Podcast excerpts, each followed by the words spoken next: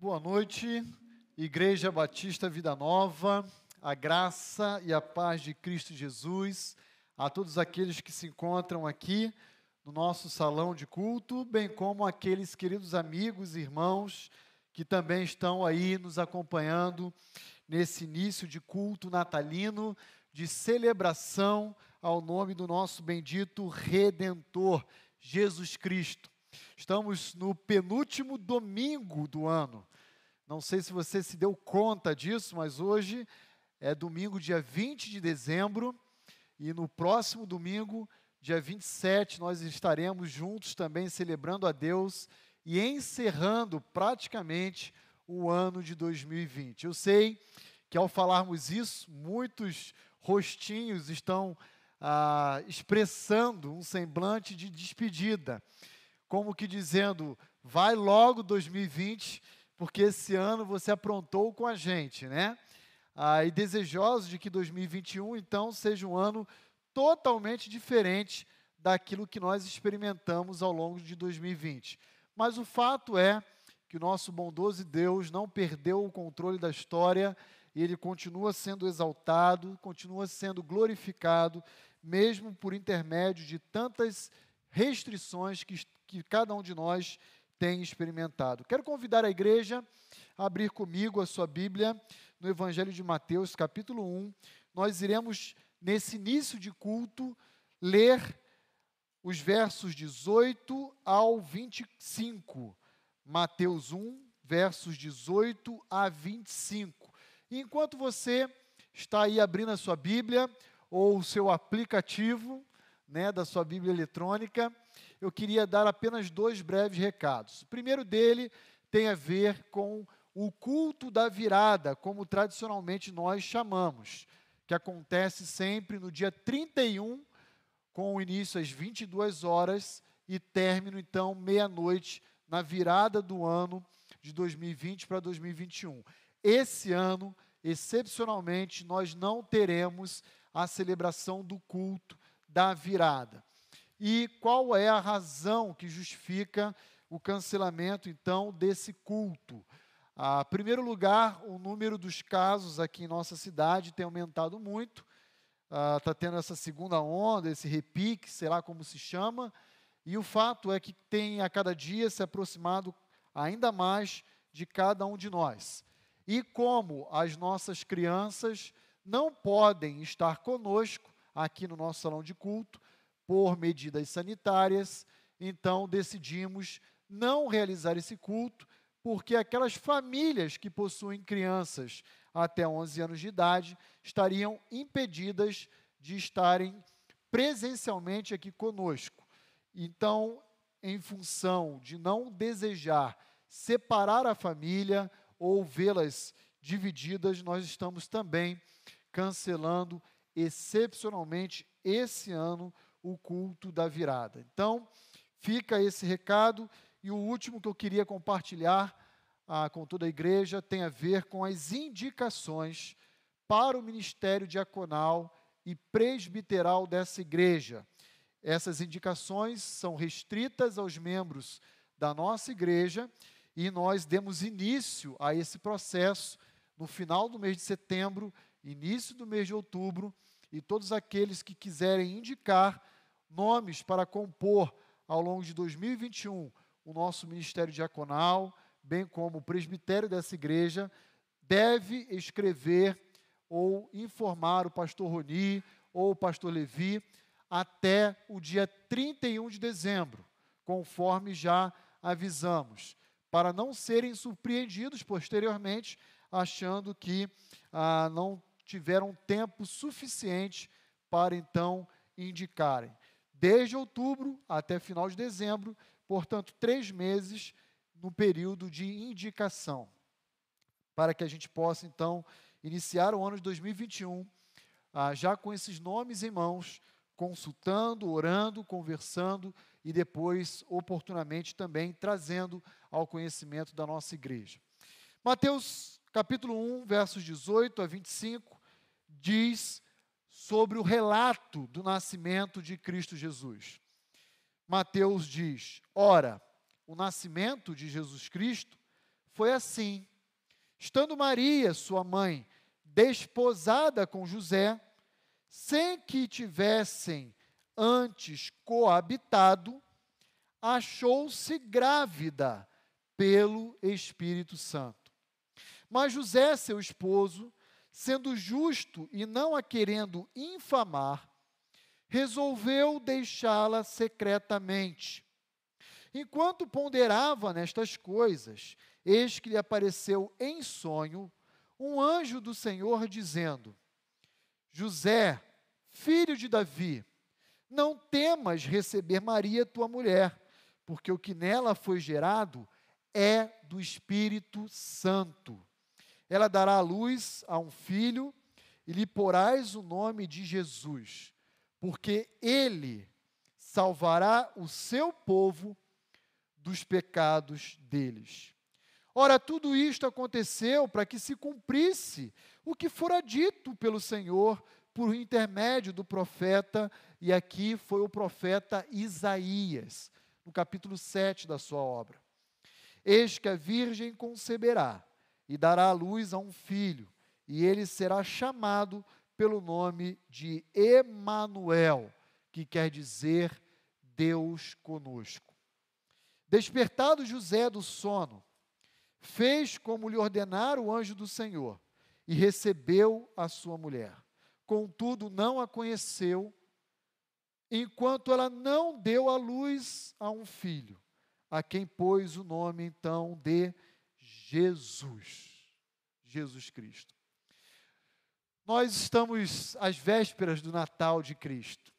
E embora não saibamos exatamente ao longo da história o dia exato e a hora em que o Senhor Jesus Cristo adentrou a história da humanidade, o fato é que, dia 25 de dezembro, por toda a humanidade, nós celebramos o nascimento do nosso Redentor Jesus Cristo. E como falei ao longo dessa semana, no nosso devocional diário, o aniversário é do nosso Salvador mas o presente somos nós que recebemos. E é por isso que nós estamos aqui na noite de hoje, para prestar a esse Deus toda a honra, toda a glória e todo louvor. No texto que nós acabamos de ler, eu queria apenas dar alguns destaques para aquilo que o evangelista Mateus nos ensina. Fala então que Maria, desposada com José, ou seja, ah, num vínculo de compromisso, de namoro, barra, barra noivado ali, ah, ela se encontrou grávida. E há muitos estudiosos que estimam que Maria encontrou-se grávida ainda muito jovem, com cerca de 14 a 15 anos de idade, uma adolescente. E isso aparentemente iria assustar a qualquer pessoa. Mas José, em sonho, tendo sido alertado pelo anjo do Senhor, decidiu então acolher Maria como a sua esposa e, mesmo então, casando-se com ela, não a conheceu, como diz o verso 25, até que Jesus Cristo nascesse e recebesse então o nome de Jesus, como seu próprio significado sugere, Salvador da humanidade. Diz o anjo no verso 21: Ela dará à luz a um filho e lhe porás o nome de Jesus, porque ele salvará o seu povo do pecado deles. Cristo é sinônimo de salvação. Cristo é sinônimo de esperança.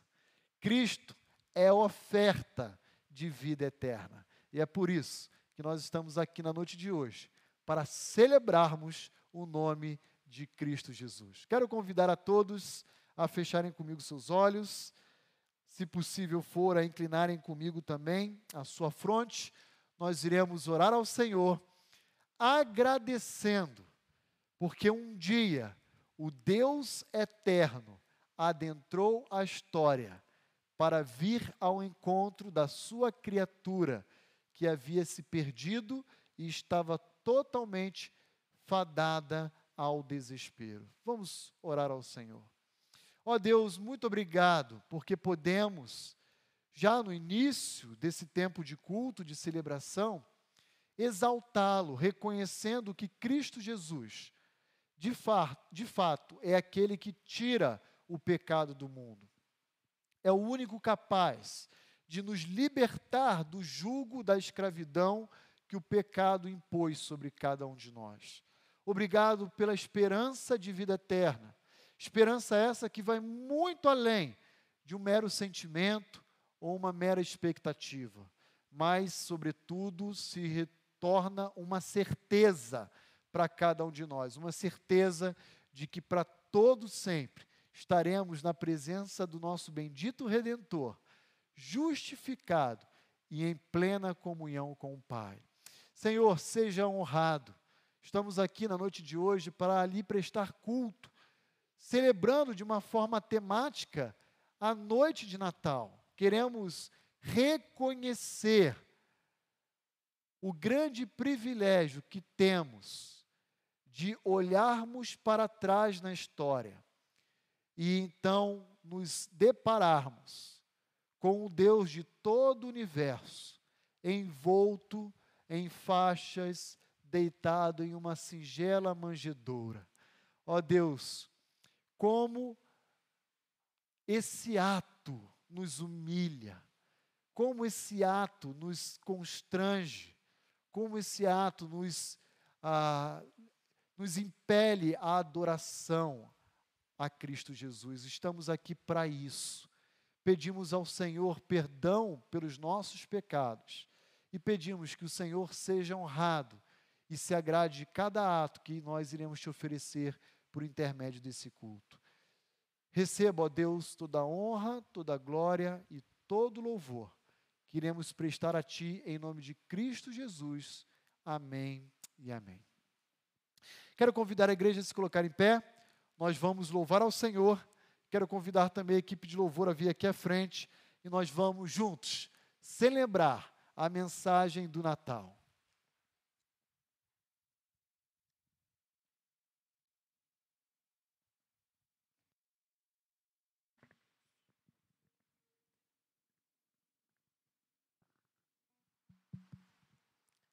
Boa noite, querida igreja. Boa noite a todos que nos acompanham através da transmissão. Eu gostaria de cumprimentar todos em Cristo Jesus. Essa noite é uma noite de alegria. Vamos cantar louvores ao nosso Deus. Vamos é, falar um pouco, através das músicas, é, esse grande evento que marcou a história. E essa primeira música, esse primeiro cântico, ele refere, ele refere-se à divindade do nosso Senhor Jesus. Ele fala da, salva, do, da divindade de Salvador que Ele é para todas as nossas vidas. Vamos cantar.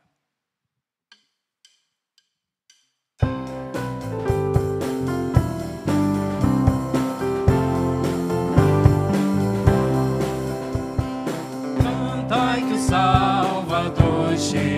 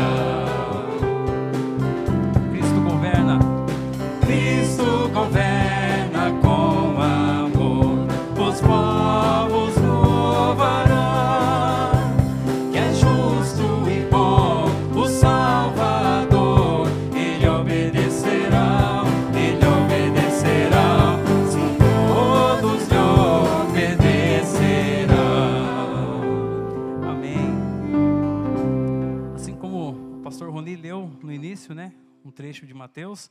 Temos também uma passagem bem conhecida em Lucas 2. Eu vou ler a partir do verso 6. Enquanto isso, crianças, é, esse é o momento que vamos cantar junto com vocês aí de casa. Né? Convide o seu papai, chegue perto da, da televisão. E, e, convido vocês a também abrir as suas Bíblias aí em casa, né?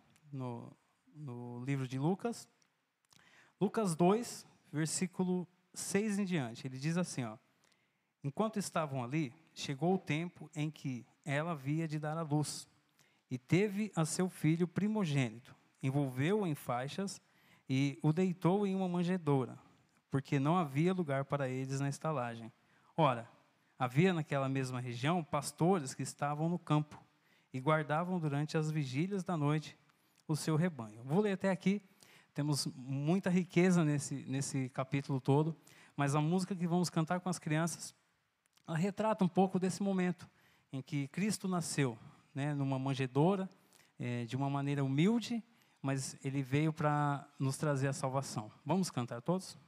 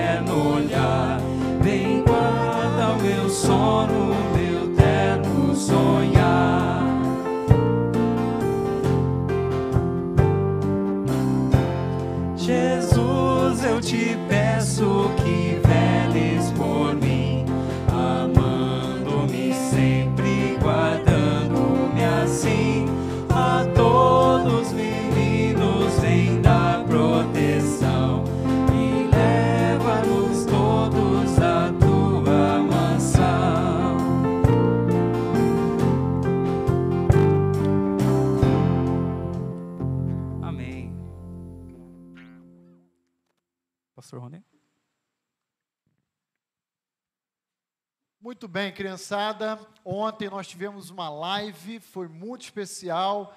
Entrar na sua casa com o grupo do Ministério Vida Kids. Parabéns a todas as crianças que estiveram ontem conosco também, participando desse tempo.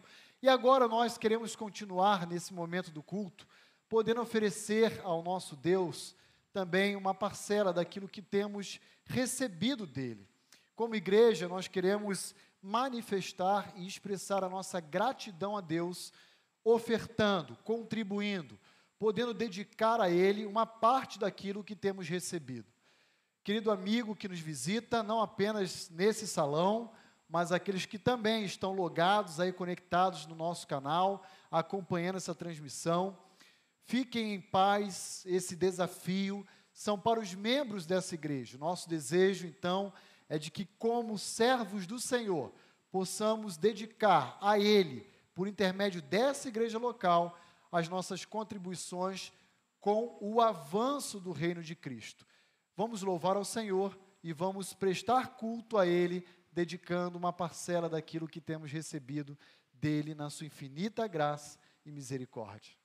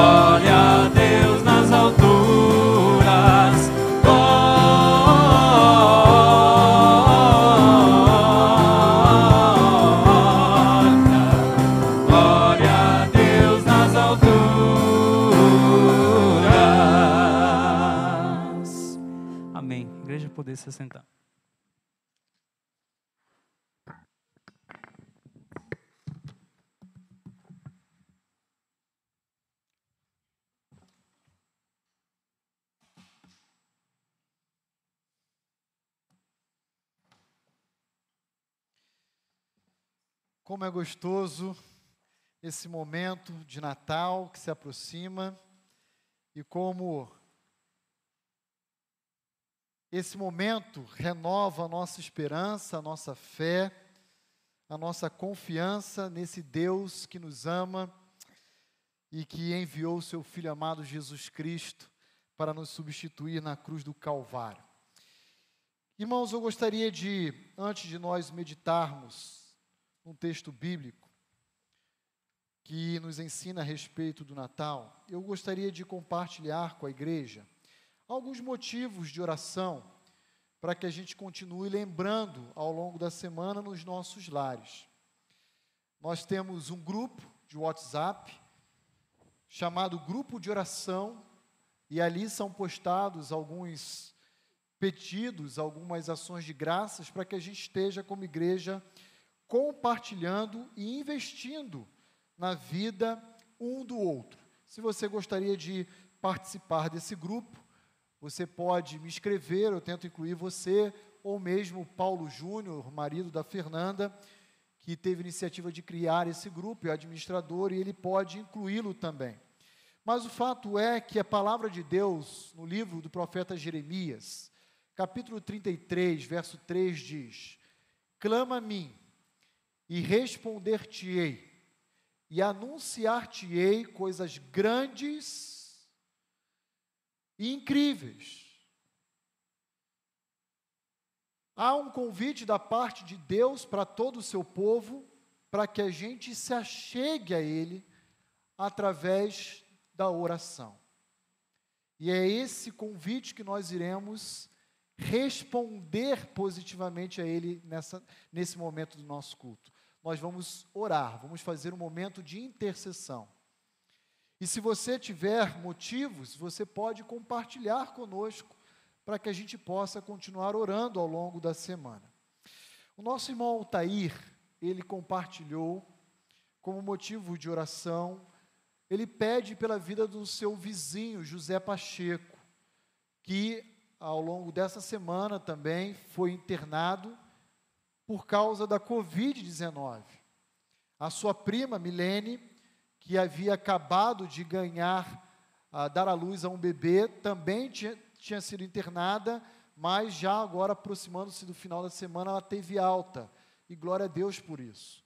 Então, vamos orar pela Milene, pela sua recuperação agora em casa, mas, sobretudo, também pela vida e pela saúde do seu José Pacheco, eu não sei se o José Pacheco é crente em Cristo Jesus, Altair, não? Então vamos orar, sobretudo, pela conversão dele, para que essa seja uma oportunidade também, para que ele conheça Cristo. Ele estava em vias de ser entubado já na UTI. Queremos também orar pelo vizinho da Rosana, senhor Euclides, que também inspira muito cuidado, também foi diagnosticado com a Covid-19 e ah, também já está na UTI. Ah, não sei se ele já foi entubado, Rosana, já ou ainda não. Não teve uma notícia atualizada. Ele estava aguardando o momento para então ser entubado e a família acaba perdendo informações também a respeito desse paciente. Então vamos orar por esses motivos. Vamos orar pela sabedoria de Deus aos nossos governantes. Existe uma previsão que dentro do estado de São Paulo a partir do dia 25 de janeiro, já seja distribuído, especialmente na capital ah, do nosso estado, vacinas da Coronavac. Vamos orar pelo ano de 2021, que está a portas aí, há 11 dias praticamente de chegar, e nós queremos encontrar um ano totalmente diferente nesse aspecto do ano de 2020. Vamos orar pelas nossas famílias, vamos orar pela saúde das famílias dessa igreja, vamos orar por esse outro ano que se inicia, para que o momento econômico favoreça a nossa população, para que as vacinas de fato cheguem a quem precise. Vamos orar para que a, a nossa política não seja um obstáculo para a saúde da população brasileira. Vamos orar por tantos motivos que necessitam da nossa atenção e das nossas orações. Se você puder comigo se ajoelhar, eu gostaria de uh, fazer isso nesse momento. Se você não puder, fique em paz. Esse convite é para aqueles que podem e desejam fazer isso nesse momento comigo e esse convite também inclui a cada um daqueles que estão no seio do seu lar, nos acompanhando nessa transmissão. Nós queremos orar ajoelhados, porque de joelhos, simbolicamente, nós expressamos também a nossa dependência, a nossa necessidade pela intervenção de Deus sobre cada um desses pedidos que iremos apresentar a Ele nesse instante. Ó Deus, como é bom podermos nos aproximar de Ti, ajoelhados, prostrados, diante do Deus de toda glória, diante do Deus Criador de todo o universo, diante do Deus majestoso, soberano, Deus forte, o Pai da eternidade, o Príncipe da paz, o nosso maravilhoso conselheiro, como é bom podermos chamar o Senhor de Pai. Como é bom reconhecermos que por meio da cruz de Cristo, o Senhor nos convidou a sermos os seus filhos. Obrigado, Senhor. Obrigado porque na noite de hoje temos a alegria também de recordarmos essa grandiosa obra salvadora que teve o seu início no Natal no nascimento de Cristo. Senhor, queremos colocar diante de Ti de uma forma muito especial, pela vida do seu José Pacheco, esse homem que ainda não permitiu com que Cristo Jesus nascesse em seu coração, em sua vida. Permita, ó Deus, que por intermédio, inclusive, dessa doença, ele possa ter o um encontro pessoal com Cristo, declarando a sua necessidade de Cristo Jesus e o convidando para ser o Salvador da sua vida. Pedimos ainda pela recuperação, pela restauração da sua saúde. E pedimos igualmente pelo Senhor Euclides, para que ele também, ó Deus, possa experimentar todo o alívio diante do desconforto que essa doença lhe alcança, lhe oferece. Ó oh Deus, tem misericórdia da vida do seu Euclides e restaura também a sua vida. E se ele ainda não conhece a Cristo, salva-o, ó Deus. Nossa oração é para que o Senhor, como verdadeiro Emanuel, esteja presente com cada um deles nesse momento de angústia. Queremos rogar ao Senhor pelas vacinas que em alguns países já estão sendo ministradas, mas que aqui no nosso país, praticamente continental, ainda não existe nenhuma delas aprovada. Ó Deus, pedimos que o Senhor derrube toda politização, toda rivalidade e fomente o bem comum do povo diante das autoridades que o Senhor constituiu sobre nós. Senhor, pedimos por esse final de ano que se aproxima. Pedimos que o Senhor nos ajude a, de fato, realizarmos um balanço de tudo aquilo que vivenciamos, experimentamos ao longo de 2020, e ao mesmo tempo nos dê um coração grato a Ti, que mesmo experimentando perdas, sofrendo prejuízos, o Senhor tem nos sustentado. O Senhor de fato é a nossa rocha de auxílio.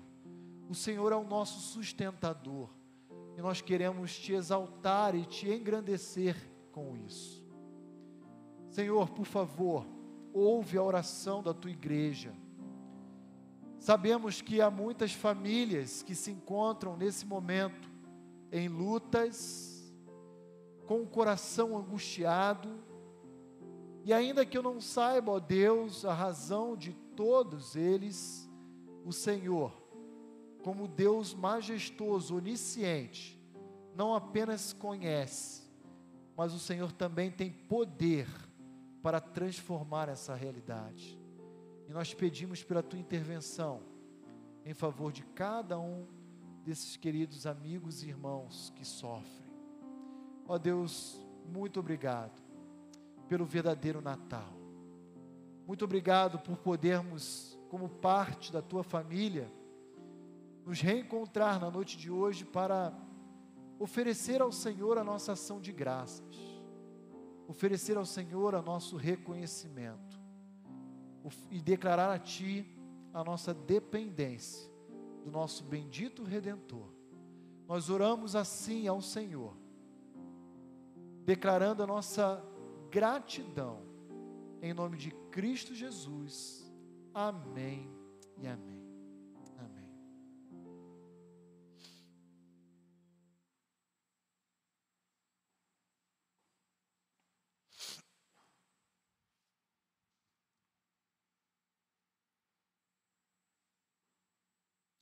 Muito bem, irmãos. Na noite de hoje nós vamos fazer uma breve pausa para meditarmos então no texto sagrado que se encontra no Evangelho de João, capítulo 1.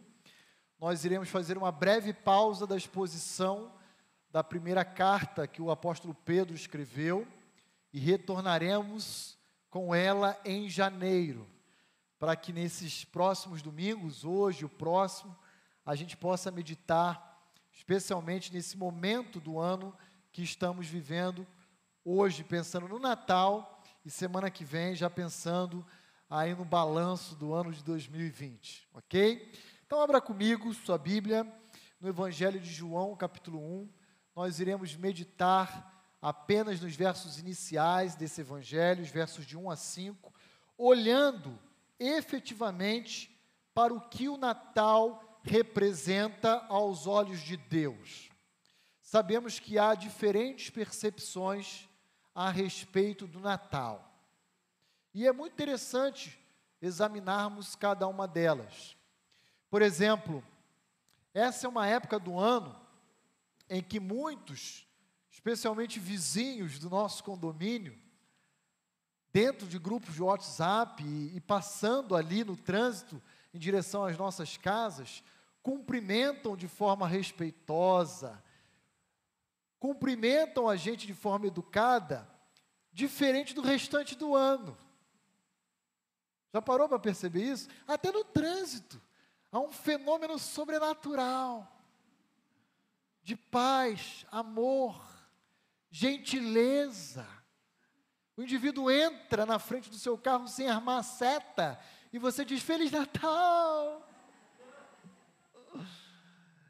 E quando você pergunta a essas pessoas por que, que elas estão agindo assim nesse momento do ano, e elas dizem, via de regra, é o espírito natalino. E eu digo, não existe espírito natalino, existe espírito de Cristo, espírito de Deus, que, diga-se de passagem, está presente de 1 de janeiro a 31 de dezembro, não apenas aí ah, nessas últimas duas semanas de dezembro né, do ano. Mas há uma percepção muito interessante a respeito do Natal ah, na mentalidade de algumas pessoas. Uma outra forma também de reconhecermos o entendimento do Natal é quando esse momento do ano ele é associado a algumas comidas típicas da época, né? E ao falar isso, eu sei que alguns já estão assim, ó, sinalizando positivamente, porque associam o Natal a uma mesa farta. Isso é excelente. Quem não gosta de comer famosa rabanada? Ó, oh, pastor, já comecei a salivar, né?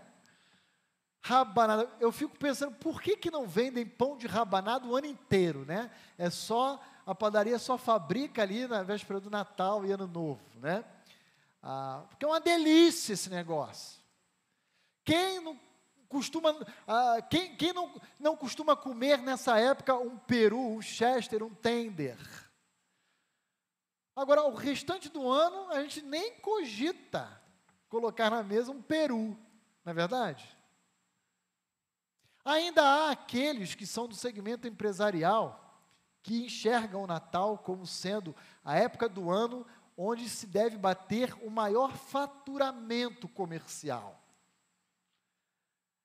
E mesmo em meio à pandemia, a criatividade vem à existência e mecanismos de comércio eletrônico uh, ultrapassam as barreiras físicas de um estabelecimento comercial para angariar recursos e vendas e aumentar o faturamento. E poderíamos aqui ainda elencar muitas definições presentes na mentalidade do povo a respeito do Natal. Natal é uma época de descanso, recesso escolar, recesso profissional, férias, viagens. Não é verdade? E todos nós amamos tudo isso que nós estamos falando aqui: comida, descanso, respeito, gentileza. Todos nós amamos isso. Só que, da perspectiva de Deus, revelada à luz de João, capítulo 1, o Natal excede em muito essas definições que o homem propõe para ele. Na percepção de Deus, o Natal é sinônimo de um preço altíssimo que ele pagou. E ele pagou um preço altíssimo porque ele decidiu enviar ao mundo o seu filho amado Jesus Cristo. Para nós, Natal é sinônimo de graça, não é verdade? De amor, de bondade. Mas para Deus, Natal é sinônimo de custo, de sangue, de sacrifício. Já parou para pensar nessa forma? É assim que o Evangelho de João nos apresenta. Então, quero convidar você a meditar comigo na noite de hoje a respeito da humilhação do Redentor. Quando nós estudamos a cristologia, ou seja, a doutrina bíblica a respeito da vida e do ministério da obra do Senhor Jesus Cristo, nós podemos classificar a vida e a obra em dois estágios: um estágio de humilhação e um estágio de exaltação. O estágio de humilhação, ele é subdividido em quatro fases. Primeira dela, encarnação. Segundo, sofrimento. Terceira, morte. E quarto, sepultamento. Então, essas quatro fases se encontram no estado de humilhação do Redentor. Nós vamos apenas hoje olhar a primeira fase da humilhação, que é a encarnação, o Natal. E temos a segunda segundo estágio, que é o estágio da exaltação de Cristo, que também é dividido em quatro fases.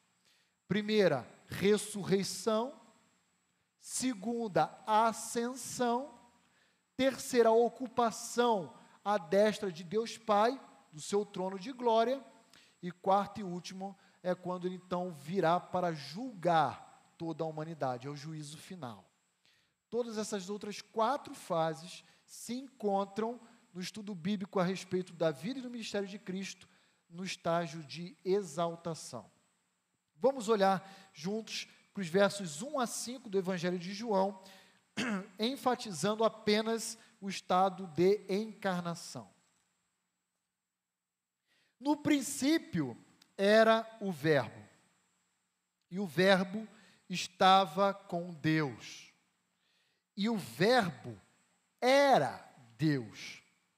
Ele estava no princípio com Deus. Todas as coisas foram feitas por intermédio dele, e sem ele, nada do que foi feito se fez. A vida estava nele, e a vida era a luz dos homens. A luz resplandece nas trevas, e as trevas não prevaleceram contra ela. Essa é uma passagem que nós poderíamos chamar de prólogo do Evangelho de João.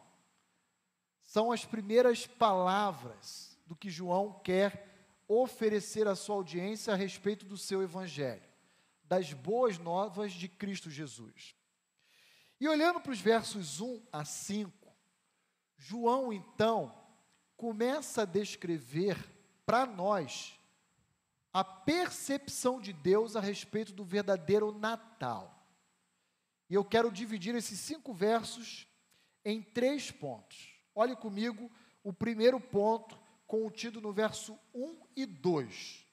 No princípio era o Verbo, e o Verbo estava com Deus, e o Verbo era Deus.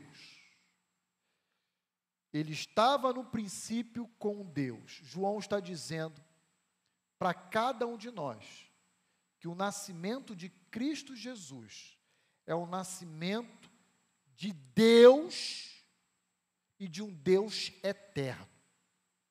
Quando João fala que no princípio Cristo Jesus era o Logos, o Verbo de Deus, ele está dizendo que aquele que antecedia na história, Gênesis 1, 1, era o próprio Deus. Ele está dizendo: esse Deus é eterno. Ele já existia antes de tudo vir à existência. Ele é Deus. Cristo Jesus ele não é apenas eterno, como ele é o próprio Deus. Gente, o cristianismo é a única religião mundial que afirma que o Deus a quem servimos assumiu a forma humana, a forma da própria criatura que ele criou.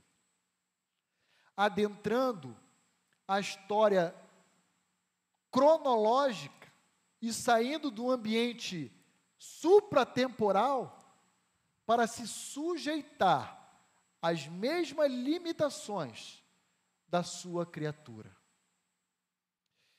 João usa uma terminologia muito interessante. Ele usa a expressão logos. E ele foi muito sábio ao utilizar-se dessa expressão logos, e é óbvio que ele está sendo inspirado por Deus.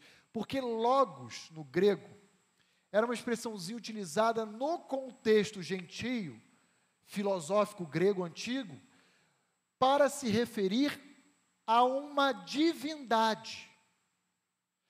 Os gentios gregos, ao se referirem a Deus, usavam a expressão logos e diziam que o logos era inefável.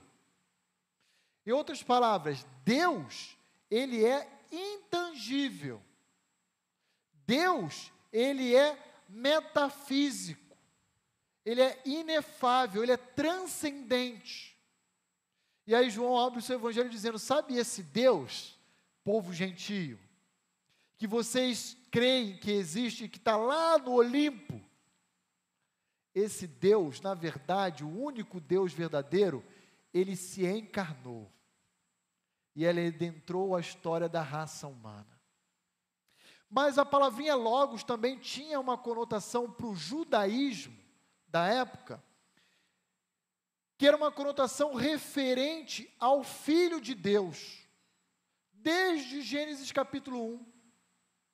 E permeando o livro dos Salmos e do livro dos profetas, porque em todas essas literaturas veterotestamentárias, a palavrinha logos se referia à segunda pessoa da Trindade, ao próprio Deus. De maneira que na mente de um bom judeu, o Logos, até hoje, é a segunda pessoa da Trindade. A, a, diferença é que eles não creem que Jesus, que já veio ao mundo, é a segunda pessoa da Trindade. É o Messias prometido a Israel. Mas eles se referem Messi, ao Messias como sendo a palavra de Deus. Então, quando João usa essa expressão, no princípio era o Verbo, ele está dizendo, tanto para um público judaico quanto para um público gentio, olha, o Deus a quem adoramos adentrou a história. E olhe comigo, mais adiante, deixe seu dedo marcado aí em João capítulo 1, e vai rapidamente comigo em João capítulo 17, e olhe aí comigo que João capítulo 17, versos 4 e 5, nos ensina a respeito dessa verdade. João 17, 4 e 5. Oração sacerdotal.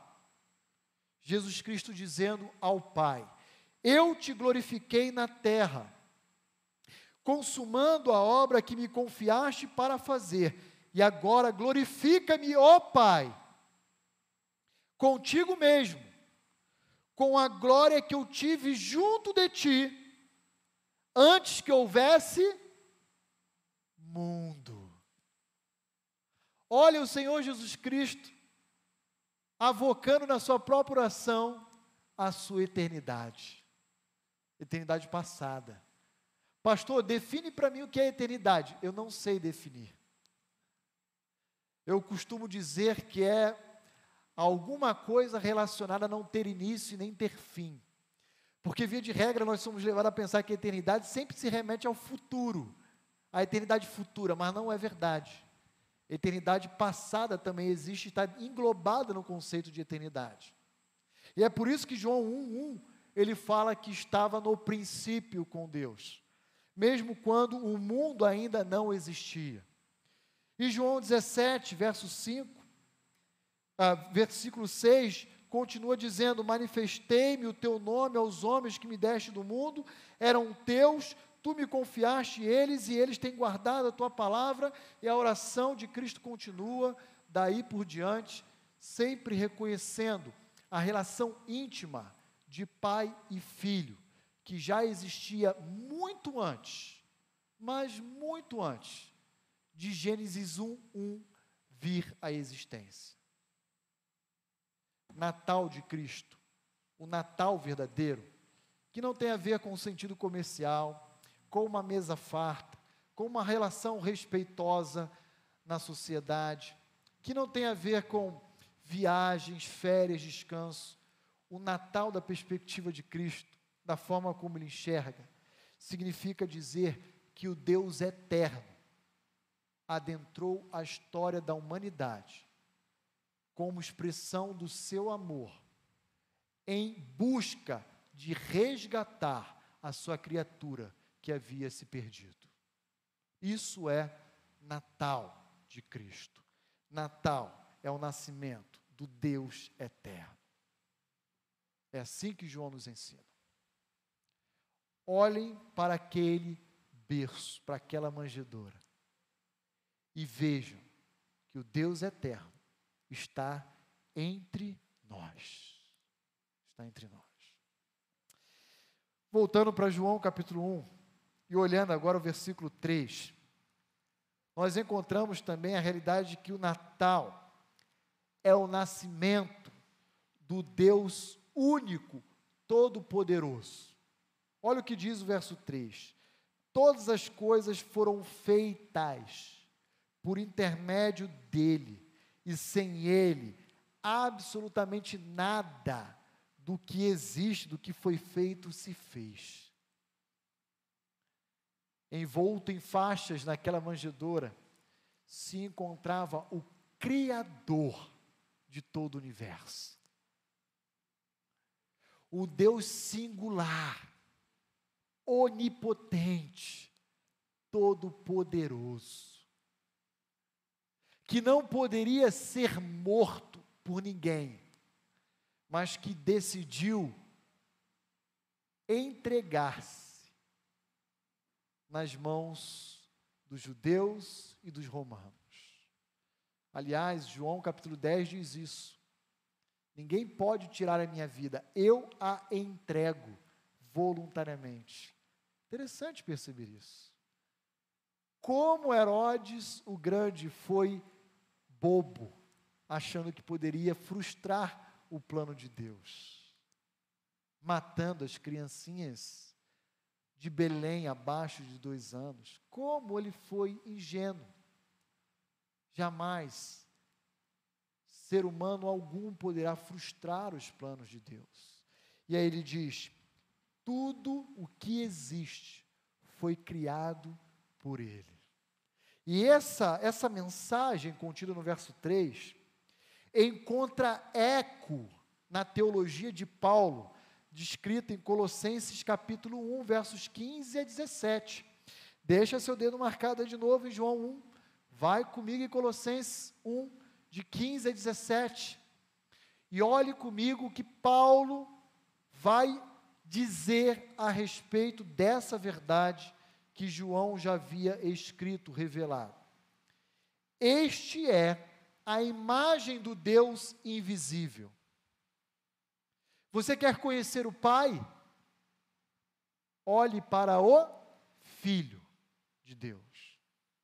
Porque ele carrega a imagem do Deus invisível. Ele é o primogênito de toda a criação. E aqui a palavra primogênito não tem a ver com a, a, o sentido de ser a primeira criatura de Deus. E é bom que a gente a, fale isso, porque existe um grupo chamado Testemunha de Jeová, que não crê que Cristo Jesus é Deus homem. Eles afirmam que Cristo Jesus foi a primeira criatura criada pelo Pai e dotada de poderes especiais pelo Pai. Isso é um absurdo, porque Jesus não foi criado, Jesus é eterno, é autoexistente. Houve um momento da história em que Jesus Cristo decidiu adentrar a história se encarnando, mas ele sempre existiu, antes que o mundo existisse. Portanto, a ideia de primogênito de toda a criação, contida aqui em Colossenses capítulo 1, tem a ver com uma porção de honra, uma porção dobrada, como era o entendimento judaico veterotestamentário. Pois nele, em Cristo Jesus, foram criadas todas as coisas, nos céus e sobre a terra, as visíveis e as invisíveis, sejam tronos, sejam soberanias, quer principados, quer potestades, tudo foi criado por meio dele e é para ele. Ele é antes de todas as coisas, e nele tudo absolutamente tudo subsiste. Perceba que Cristo não é apenas o Criador, mas Cristo também é o seu sustentador. Nele tudo subsiste. Sabe por que, que a humanidade não colapsou em virtude da existência do surgimento do coronavírus? Porque Cristo continua sustentando a vida humana. De vez em quando ele dá uma afrouxadinha para cercear um número maior de vidas, de repente ele freia, ele puxa as rédeas, e assim ele vai governando a história. Ele fez isso séculos atrás, com a gripe espanhola, ele fez isso séculos antes, na Europa, na Idade Medieval, peste bubônica, tantas e tantas doenças. Ele é o Criador, Deus único, todo-poderoso, singular. Não há alguém comparável a Ele. Por isso, o nosso Natal destoa dos entendimentos populares dos nossos dias, porque celebramos o nascimento do único e do verdadeiro Deus, do Deus soberano, o Criador de todas as coisas. o Criador decidiu se sujeitar, se submeter às regras que ele mesmo criou. O Criador decidiu deixar o seu trono de glória para viver uma vida aqui na terra, breve, curta, de sofrimento, de limitações, uma vida simples. Eis a humilhação do Redentor. Sendo Deus de todo ouro e toda prata, desde o seu nascimento, não tinha onde nascer. E foi parar numa estrebaria. Na sua idade adulta, no seu ministério, um jovem um dia o abordou e disse: Permita-me caminhar com o Senhor, mestre. Jesus disse: Olha, as aves do céu têm seus ninhos, e até as raposas os seus covis. Mas deixa eu dizer uma coisa a você: o filho do homem não tem sequer onde repousar a cabeça. Vejam a humilhação do redentor. O legislador se submetendo às suas próprias leis. O Deus glorioso experimentando limitações, privações, restrições. O Deus que exala amor, colhendo sobre si ódio desde o seu nascimento, com o decreto de Herodes o Grande. Eis a humilhação do Redentor. Voltando para o Evangelho de João, capítulo 1, e olhando agora de forma especial para os versos 4 e 5, nós vamos encontrar João dizendo: a vida estava nele. Que vida é essa, João? João usa uma palavrinha, um substantivo chamado zoe. Ele não usa a palavra bios. Mas, pastor, o que, que isso significa? Bio é vida, mas é vida natural, vem biologia, né? Bioquímica, biomedicina. Ele usa a expressão zoe, que é vida espiritual, vida eterna. A vida estava em Cristo, no Verbo de Deus, no Logos de Deus. E essa vida era a luz dos homens. E a luz resplandece nas trevas e as trevas não prevalecem contra ela. Sabe o que é mais terrível? É que a humanidade se encontra em trevas e não se percebe, não se dá conta de que está andando no escuro. Eu não sei se você já teve experiência em algum momento da sua vida aí, de estar na sua casa e de repente acaba a luz. Hoje a gente tem a tecnologia do celular, né, lanterninha. Né? Quando era garoto, mal tinha vela, né? Ah, quando era muito criança, usava lampião, ó. Mas hoje a gente tem uma lanterninha. Mas às vezes, você está na sua casa, essa chuva de verão, essa tromba d'água, acaba a luz. E você não está ali ao lado do celular, não está ao lado de uma lanterna, não está ao lado de uma vela. E de repente você tem que se deslocar do cômodo da sua casa em direção à cozinha, à área, onde tem lá os utensílios para iluminar o seu ambiente.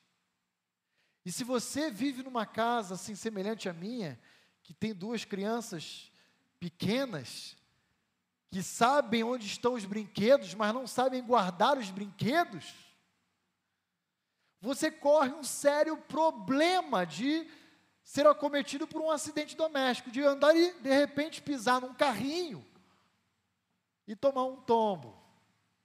Ou mais, como já aconteceu comigo, pisar num carrinho e não tomar um tombo, furar o pé. Porque pisei forte e. Ah! O problema é que a humanidade sem Cristo anda nesses moldes, tropeçando, batendo canela, tombando e não percebe a escuridão em que se encontra. E aí João diz: Eu tenho uma boa nova.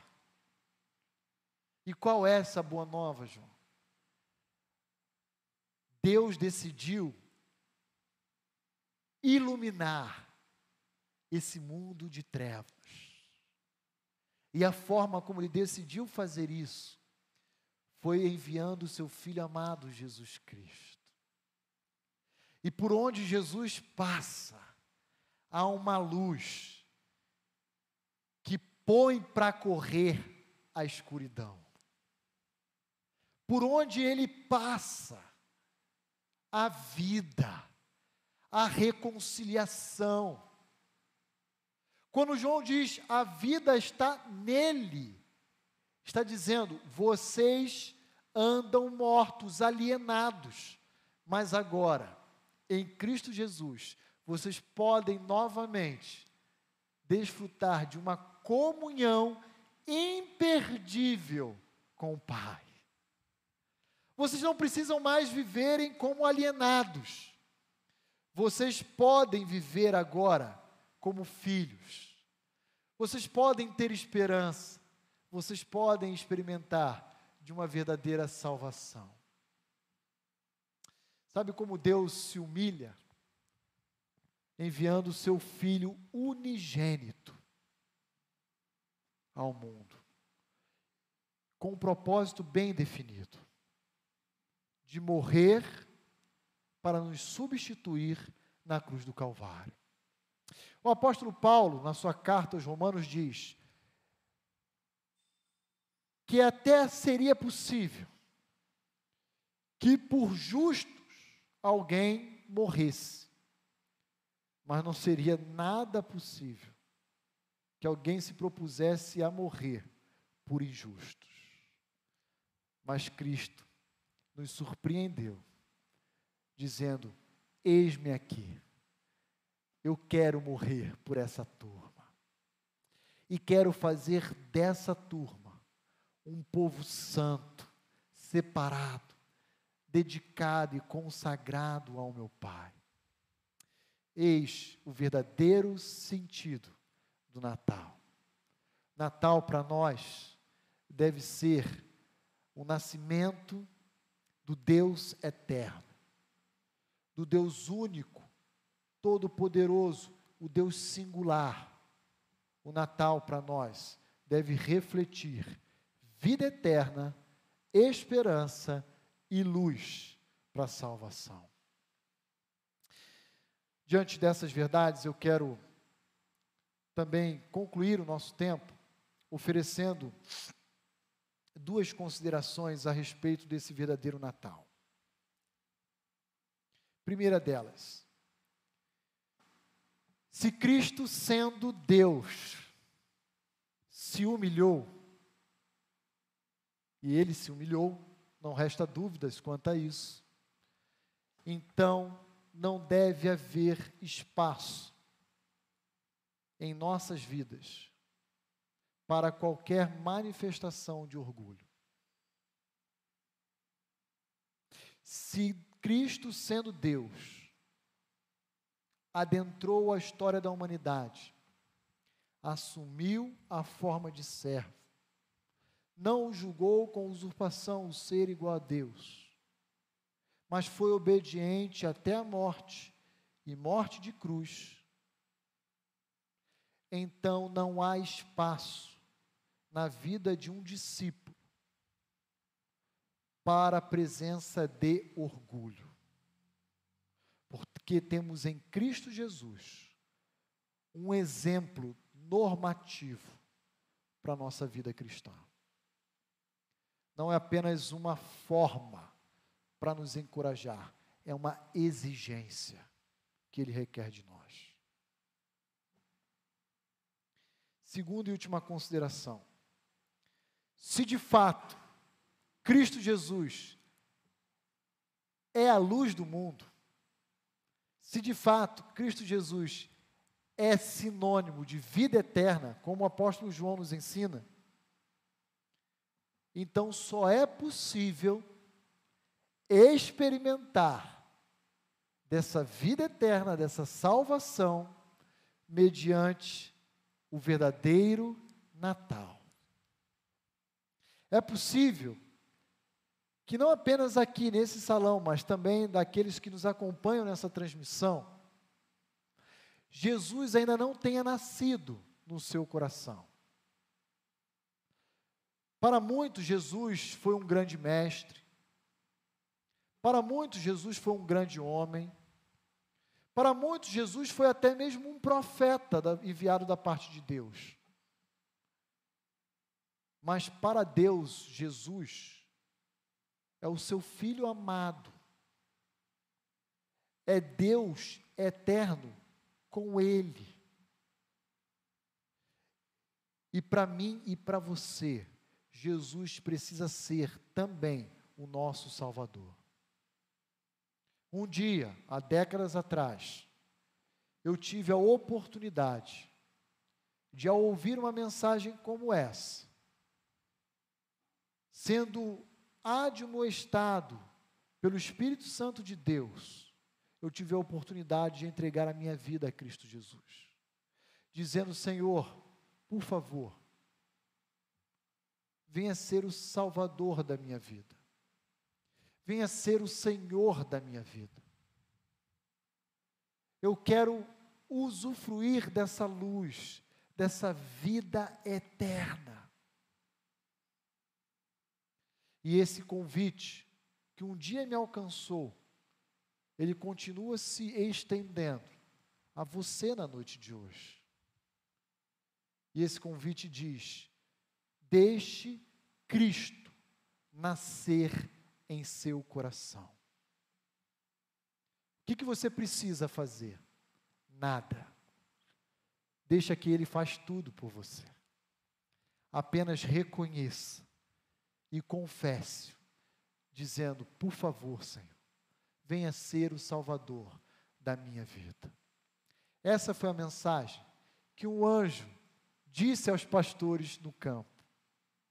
Essa é a mensagem, como lemos aqui no início do culto de hoje, Mateus capítulo 1, que o anjo disse a José: O filho de Maria é o filho do Altíssimo. Esse ente em seu ventre será chamado de santo. Esse convite, ele é estendido na noite de hoje a todos aqueles que nos ouvem. Eu quero orar. Quero convidar a igreja a inclinar comigo a sua cabeça e fechar comigo os seus olhos. E como nós estamos vivenciando um momento atípico, um culto híbrido, é possível que muitos que estejam nos acompanhando, ou pelo menos alguns, possam ter tomado essa decisão ao lado de Cristo na noite de hoje. E eu queria dizer que essa é a maior decisão que o homem pode tomar em sua vida. Não deixe para amanhã. Se Cristo Jesus ou o Espírito Santo dele estiver falando à sua mente, entregue a sua vida hoje, nesse exato momento, onde você se encontra orando e convidando a ser o Senhor da sua vida. Eu quero compartilhar, antes de nós orarmos, uma grata experiência que eu tive na manhã de hoje. Ao sair dessa igreja pós-EBD e chegar em casa, minha esposa e meu filho me receberam com um sorriso enorme no rosto. E meu filho me abraçou e correu e disse: Papai, Hoje, após a aula da, do tia Renata e do tio Robson, a mamãe explicou para mim de novo a história. E eu convidei Jesus para nascer no meu coração. Meu filho tem seis anos de idade. Com quatro anos eu deitado na cama com ele, antes dele dormir, eu evangelizando ele, ele já tinha feito essa oração. Mas que delícia é ver ele se reafirmando ao lado de Cristo. Seis anos.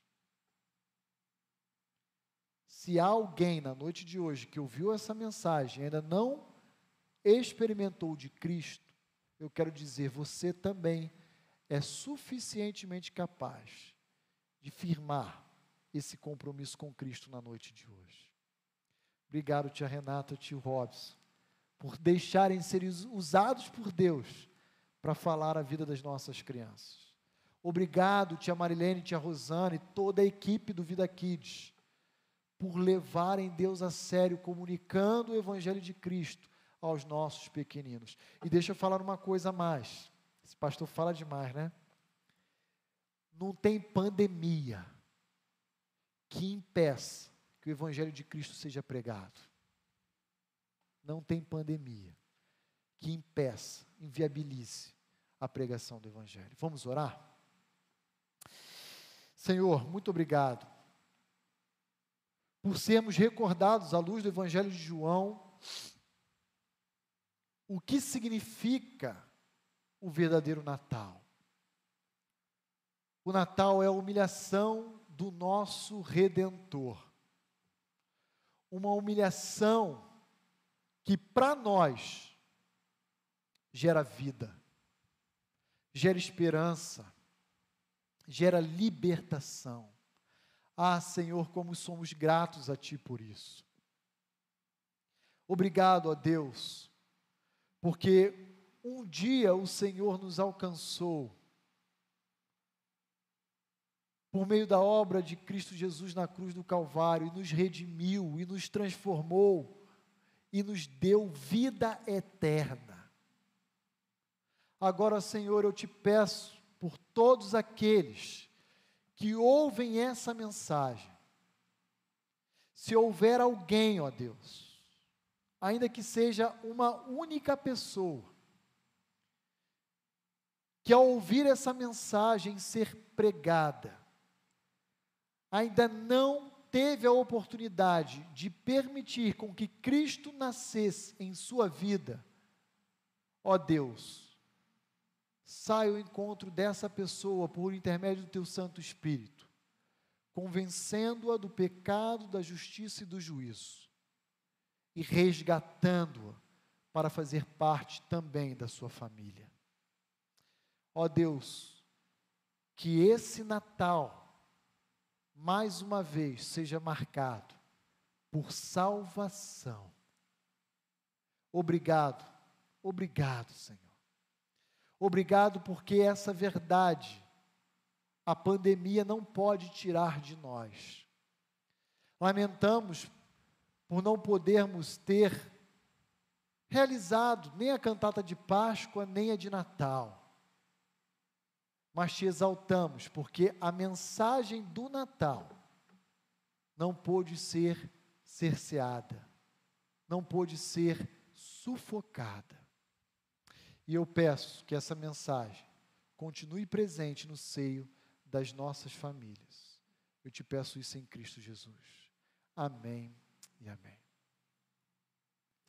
Ainda falando no ministério infantil da nossa igreja, a nossa igreja, por meio do Ministério Vida Kids, também deseja um Feliz Natal a todas as nossas famílias.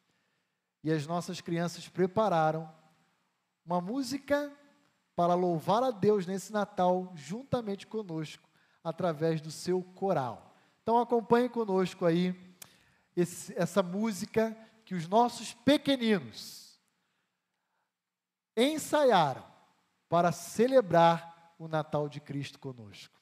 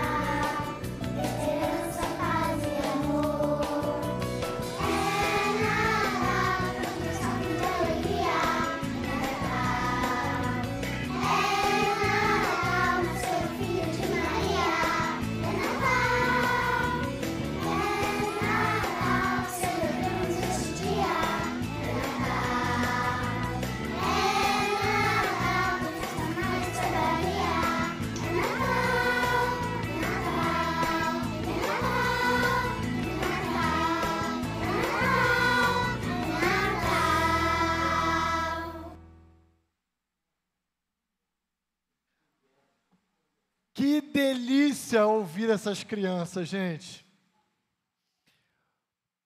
Queridas crianças da Igreja Batista Vida Nova, vocês fazem muita falta, gente, aqui. Amamos vocês. Em breve vocês estarão com a gente. E obrigado por apresentarem essa linda canção que falou aos nossos corações. Que Deus abençoe a todos vocês. Para mim é muito difícil, irmãos. Servi na igreja anterior durante nove anos com criança. E não tem como não se emocionar com essa turma bonita, dizendo é Natal. Vamos nos colocar em pé. Quero convidar o Ministério de Louvor a vir aqui à frente. Nós vamos cantar uma última canção, Noite de Paz, e assim então desejando a todos um feliz Natal em Cristo Jesus. Vamos louvar ao Senhor.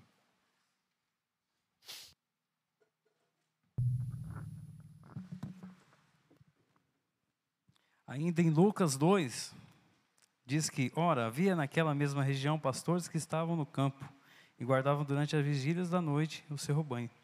E um anjo do Senhor apareceu-lhes e a glória do Senhor os cercou de resplendor, pelo que se encheram de grande amor.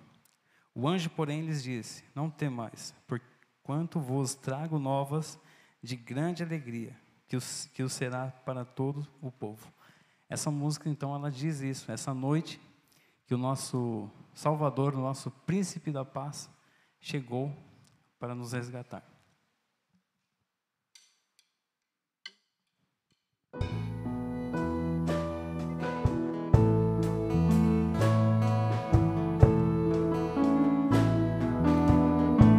Cantemos. Noite de paz, noite de amor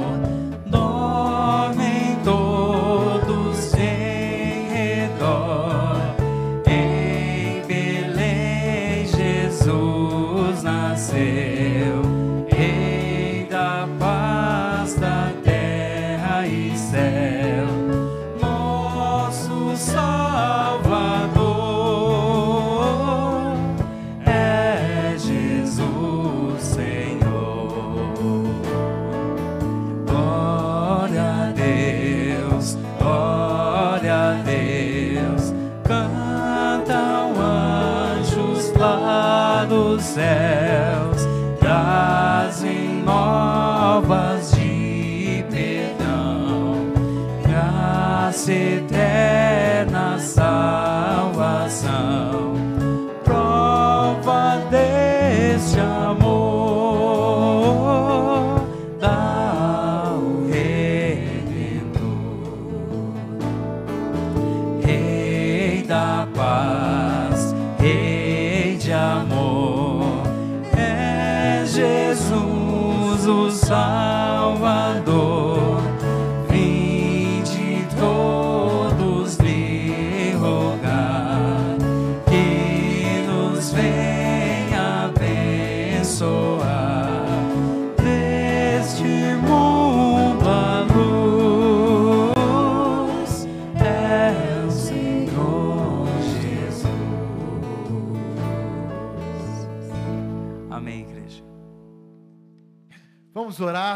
E após então, término do pós-lúdio, nós estaremos nos despedindo.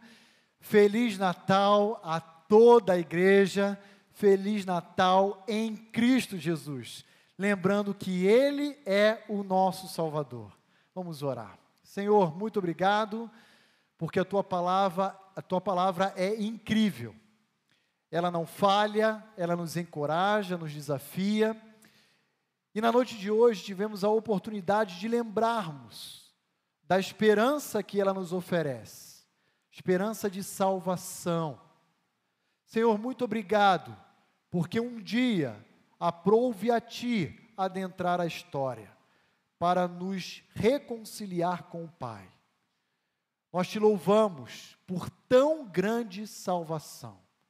E queremos, ó Deus, que essa salvação se estenda ainda para tantos quantos não conhecem a Cristo. E queremos fazer isso, ó Deus, por meio da nobre missão que o Senhor nos confiou, que se chama discipulado. Queremos ser usados pelo Senhor para que muitos natais aconteçam no coração e na vida daqueles que ainda não conhecem a Cristo. Abençoa-nos, dando-nos uma excelente semana na tua presença. Eu peço isso por mim, pela tua igreja, em nome de Cristo Jesus. Amém e amém. A igreja poderá se sentar e após então o nosso pós-lúdio, nós estaremos nos despedindo. Feliz Natal, Igreja Batista Vida Nova. Deus os abençoe.